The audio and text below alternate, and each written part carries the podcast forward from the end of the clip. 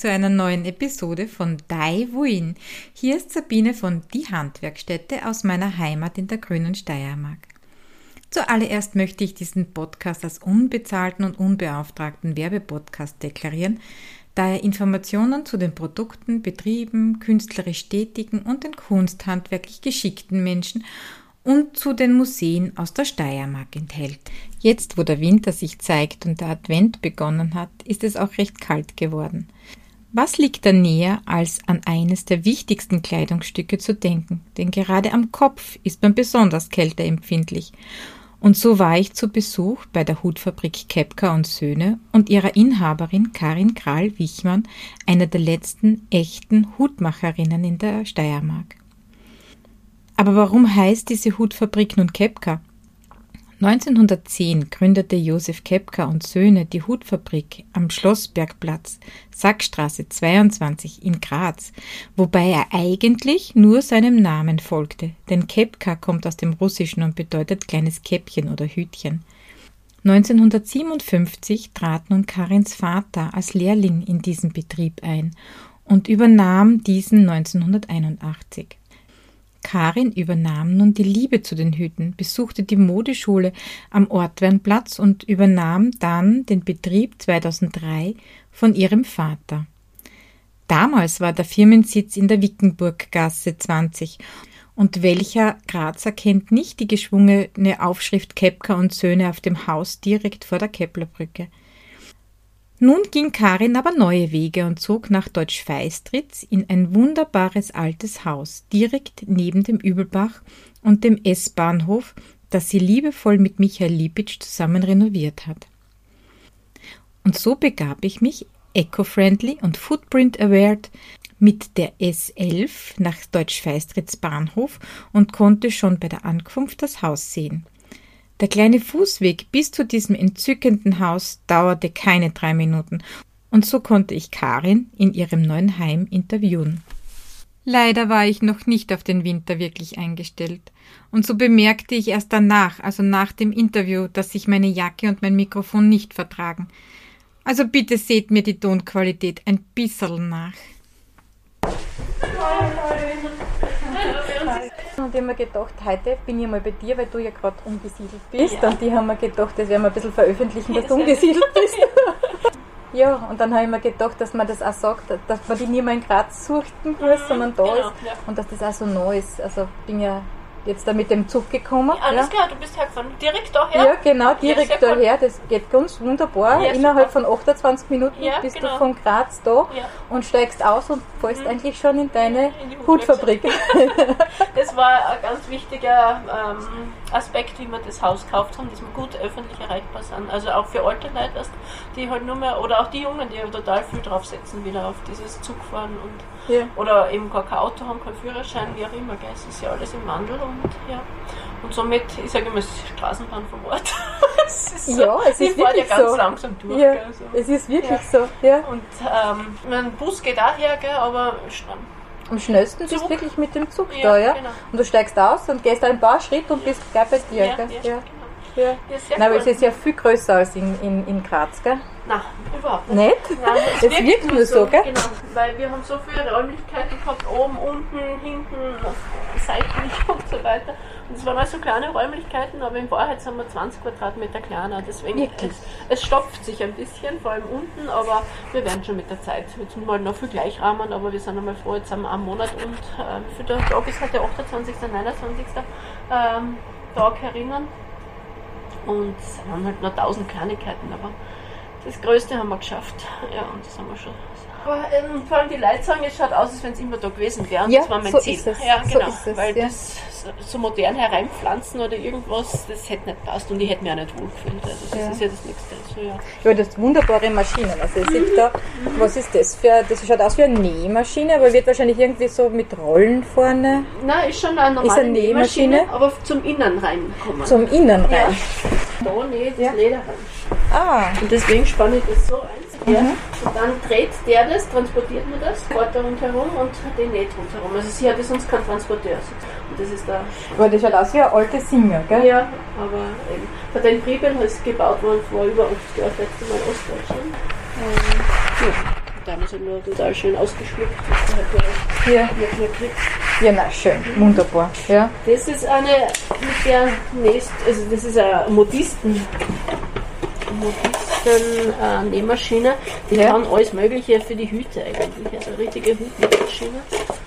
Und der kannst halt, also gut beschrieben, so, so Ah, Socken so- aufnähen. Okay, so, so Kordeln aufnähen und in. Genau, umnähen und alles Mögliche. Ja, und die Nähmaschine ist ähm, Die schaut ja toll aus. 1864 gebaut. Super. Der näht die Strohhüte. Das heißt, die hat nämlich nur einen Der Oberfront. soll da lassen, zum Ja, Beispiel. genau. Ja, der wird handgenäht. Aber- Wirklich? Ja, der wird handgenäht. Aber das äh, normale Stroh, so wie es da hängen, diese ganzen Strohhüte, das wird alles mit der Nähmaschine genäht.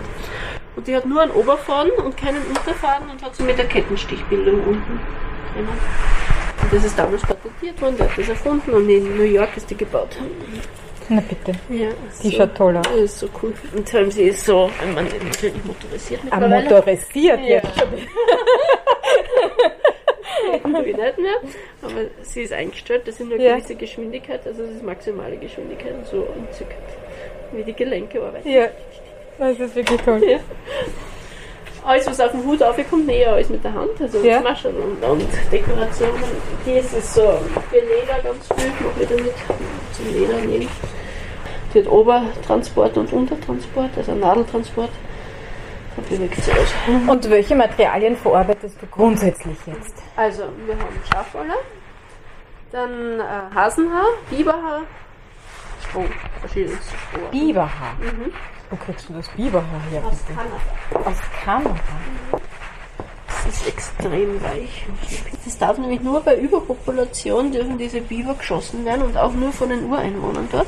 Und also ein Biberhaarhut ist auch extrem teuer, der geht immer an die 1000 Euro, weil eben so ein ganz natürlicher Kreislauf dahinter ist und die nicht gezüchtet werden können. Weil Biber ein riesiges Einzugsgebiet hat. Also es ist jedenfalls noch einmal so ein Qualitätssprung von Schafwolle, das ist Schafwolle da, auf Hasenhaar, das ist Hasenhaar und und dann halt noch einmal so auf äh, Biberhaar. Also das ist extrem fein. Das ist, wenn du in der Wolken reinkriegst. Bisschen so wie der da. Weil das ist ein äh, Nutria. Nutria. Aber, äh, eben, aber noch Schön. feiner wie das da. Ja. Das ist ein Wahnsinn. Da gibt es dann auch verschiedenste, beim Hasenhaar verschiedenste Stufen. Also ähm, das ist Hasenhaar Glattcreme und dann gibt es Hasenhaar Samtvelour, das ist das da. Das ist so wie Samt halt. Das ist aber auch nur Hasenhaar. Ja. Und das wird mit Haifischhaut aufgerissen, dass das so fein wird. Also ja, wenn du Haifischhaut angreifst in eine Richtung, ist, kannst du drüber fahren und in die andere Ja. geht gar nichts. Das sind so kleine Zähnchen, äh, dass du hängen bleibst und die reißt es dann so fein auf. Und du kriegst nachher das Hasenhaar von welchem Staat? Kriegst du das? Äh, Hasenhaar kommt aus äh, Spanien, Portugal ganz Ja. viel und auch aus Tschechien. Genau. Und die Wolle? Die Wolle haben wir Tschechien, äh, na, Polen haben wir jetzt äh, letztens gehabt, Polen, äh, dann haben wir Serbien gehabt ähm, und auch Amerika ganz viel. Also Okay. die haben halt diese schönen Westernhüte machen die ja, also die haben richtig super schöne Qualitäten.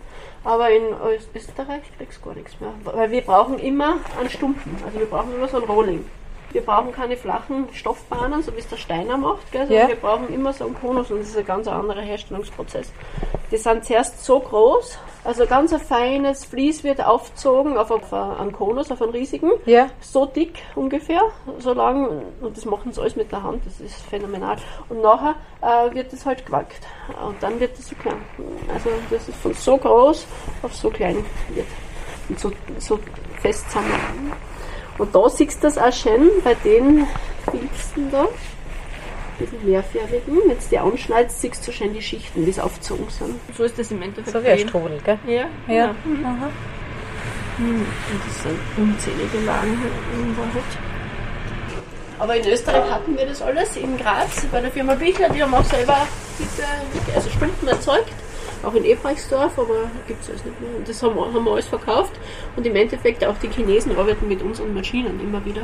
Jetzt da ist auch in äh, Slowenien ist eine Firma eingegangen, die hat für Basolino gemacht Das hat ein Amerikaner gekauft, die Maschinen, und nach China verschickt. Also das ist, wir verkaufen halt all unser Wissen, unser, unsere Technologien und ja, das ist schlimm. Und somit sind wir wieder abhängig von, von da draußen. Ne? Mhm. Deswegen schauen wir auch immer ganz viel. Wir haben ganz viel österreichische Filze noch. Wenn irgendwo wieder was aufgelassen wird, kaufen wir das alles zusammen, weil das einfach viel eine hochwertigere Wolle ist oder Haar auch. Äh, als was du heute kriegst, ganz klar. Aber wir sind angewiesen, es, es, es gibt nichts. Es, wir sind froh, dass wir überhaupt noch diese Lieferanten haben, weil die, wir waren jetzt in, äh, in Polen draußen und haben uns das angeschaut. Das ist eine Arbeit, das glaubst du gar nicht. Ja. Also äh, dieses Hasenhaar, bis da wirklich ein Filz, so ein Rolling entsteht, das macht in, in 30 Jahren macht das kein Mensch mehr. Gell? Also ja. das ist ähm, ja. Aber schauen wir mal, was, was kommt.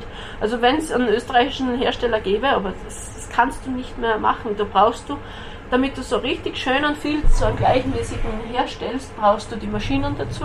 Und das ist eine Maschine, ist so groß wie der ganze Raum und davon brauchst du acht. Das sind so viele Prozesse, bis das dann äh, durchgegangen ist. Und dann brauchst du das Wissen dazu. Richtig, dann das, brauchst du das ja. Wissen, dann brauchst du die Wolle, äh, dann musst du das Ganze ja färben. Du kannst ja nicht nur Naturhaar, also Naturformen ist alles gut und schön, aber der Markt verlangt mehr. Und ja, deswegen ja, ist ein schwieriges Thema. Mhm. Und den Stroh, wo kriegst du das Stroh her? Stroh ist aus Italien, mhm. äh, Weizenstroh.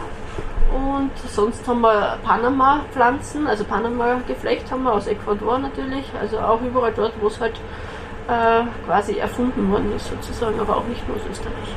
Gibt es nichts. Leider also. Ja, ja. Sozusagen ein Aufruf an alle Österreicher, die sowas machen. Ja, absolut. sich damit zu beschäftigen. Und, äh, Dich anzurufen und sagen, ich mache noch das. Genau, ja, wenn es sowas gäbe. Aber ich glaube, da habe ich schon alles abgetastet. Ja. Also unmöglich. Ich habe auch einmal mit einer Handfilzerin zusammengearbeitet und die hat auch dann halt gemacht mit ihren eigenen Händen, mit der eigenen Kraft. Es, es wird kein gescheiter Filz. Wenn du den dann auf die Formen spannst, geht er auseinander. Hast Löcher drinnen. Was soll ich damit? Also es geht nicht. Das muss so dick, so fest sein und das kriegst du mit den Händen nicht zusammen. Also das, da machst du hin. Also vielleicht bringt sie einen zusammen, aber sie bringt keine zehn zusammen, ohne dass sie sagt, sie kann nicht mehr. Also ist eh klar. Und was sind jetzt so deine gängigen Modelle? Hast du sozusagen der Kassenrenner oder so. Ja, diese Trachten, die hatten wir jetzt äh, die letzten Jahre mit Aufsteirern und, und äh, Gabalier und wie, dadurch ist das ja alles sehr aufgeputscht worden. Aber äh, ist jetzt weniger und jetzt da fangen aber die Herren wieder ganz normale Hüte zu tragen und das sind vorwiegend junge Leute. Also sie sind jetzt wieder gewohnt worden, sie kommen sich nicht komisch vor und somit äh, sind sie wieder bereit, äh, das zu tragen. Ja, ähm, und somit wird das halt jetzt wieder verstärkt nachgefragt, diese ganz normalen, schönen Herrenhüte zu einer schönen Obergarderobe.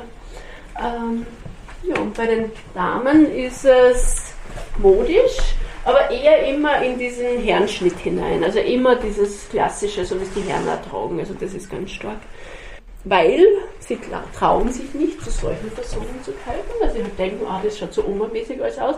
Aber wenn sie es dann aufsetzen, finden sie es total cool. Das ist also, schön ja, ja. Genau. Aber man muss sie richtig hinführen und dann sehen sie mal, welche Variationen das es alles gibt und wie, wie schön man einen, ein Gesicht umrahmen kann auch noch. Gell? Und daher sind sie offen für das auch. Aber zuerst ist immer der äh, Schritt, na, so ganz klassisches, das kennt man, da fallen wir nicht auf. Gell? Und, und da oben hast du, was ist jetzt der Sulmentaler? Weil ich habe dir mal angeschrieben. Ja, okay, genau. Das ist eben Handlinie. Der ist schön. Ja. der ist schon 200 Jahre alt, da siehst du, wie lange das haltet, wenn das hingeht. Und da fangst du eben da in der Mitte zum Nähen an mit stehendem Stroh und dann lässt dich so hinaus halt. Aber du hast auch, wie ich gesehen habe, ganz außergewöhnliche alte Stücke, wie gerade da drüben gesehen, ja. irgendwie so Deutschmeister oder so Hüte. Ja, genau, da drüben hängen sie auch, äh, ja. oben am Balken. Genau, die machen wir ja auch. Genau, das ist für die Community der Lapa und der Reenactments, ja? Ja. Da haben wir eben die spanische Hofreitschule, die wir beliefern verschiedenste Bestattungsunternehmen. Ähm, das ist die ganze Wiener Szene und Bergwerksszene und so weiter. Also, da haben wir eben eine Firma in Wien gekauft, die Firma Masur, die hat das immer gemacht und bei dem haben wir das alles gelernt. Ja, ist auch selten, dass jemand das noch macht mit ja, der Hand. Ja, also das ist, da bist du sicher aus der Menge herausragend. Ja. ja. Und da haben wir eben da die ganzen Formen, das haben wir alles mitgenommen aus Wien. Und die sind auch alle original aus dieser Zeit, aus der Krankenhauszeit.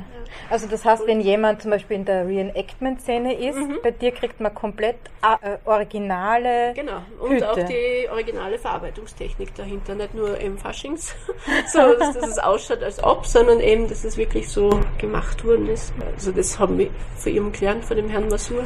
Er hat gesagt, er gibt es nur jemanden, der wirklich damit arbeitet. Also eben, ich habe es kaufen müssen, aber er zeigt mir das, wie es geht, wenn ich damit weiterarbeite. Das war die Voraussetzung. Das ist natürlich eine Freude, mit solchen Sachen zu arbeiten. Oder die Bänder da, das rote da, das ist, das ist Firma Kafka in Deutschland. Und die haben uralte Webstühle, die noch diese Bänder machen. Und das sind auch die ganzen Bänder, Röcke von der Lena Hoschek sind von der. Also werden dort gewebt.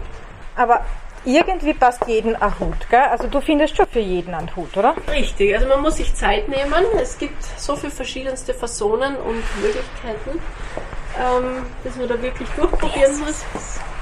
Der da? Ja, ja der ist ähm, und dann findet man für jeden einen Hut. Also ich habe so einen Hut zu Hause und der bleibt man, so wie der hintere ist, ja. der, dieser, der von meiner von meiner Groß Urgroßtante, ja. aber der bleibt mir nicht drauf. Wie okay. stecke ich das jetzt mit einer Hutnadel fest? Wir stecken das überhaupt nicht mehr fest. Gar nicht also fest. das es hat auch einen Nachteil. Es ist wie, also es hat ja auch die Bezeichnung Specknadel, weil du oft und so wirklich in die Kopfhaut eingefahren mhm. bist früher. Gell? Also das tun wir überhaupt nicht mehr. Wenn eine Nadel drauf ist, dann ist es nur Show. Also ja. das ist einfach nur irgendwas nach außen hin präsentiert. Äh, ansonsten machen wir ganz viel mit einem Hutgummi. Also das wird dann da befestigt und unter den Haaren und er haltet bombenfest. Gell? Also es ist am einfachsten und tut dann nicht weh und man sieht es auch nicht. Also, also das heißt, wenn ich einen alten Hut habe, kann ja. ich das auch zu dir bringen genau. und du machst mir das noch oder genau. so? Oder Größer, kleiner oder anpassen, alles mögliche. Ja, sehr cool. Da haben wir ja auch unseren Konformateur dazu. Der ist von 1850 in Paris gebaut. und mit dem nimmt man einen Kopfabdruck. Das heißt, da legt man oben ein Blatt Papier ein, dann setzt man das dem Kunden an und dann sieht man, wie das auseinandergeht. Ja. Mein Kopf entsprechend. Und so hat jeden Kopf, dann nimmst du einen Abdruck, zwickst da zusammen und dann hast du ein Bild von deinem Kopf, so wie es da halt ist, und das schneidest dann aus und das ist dann der Kopf von irgendeinem Menschen. Und dementsprechend wird der Hut dann angepasst, genau an diese Form, dass er nachher wirklich reingeht und du spürst ihn nicht. Und da ist es ein Biedermeierhäubchen.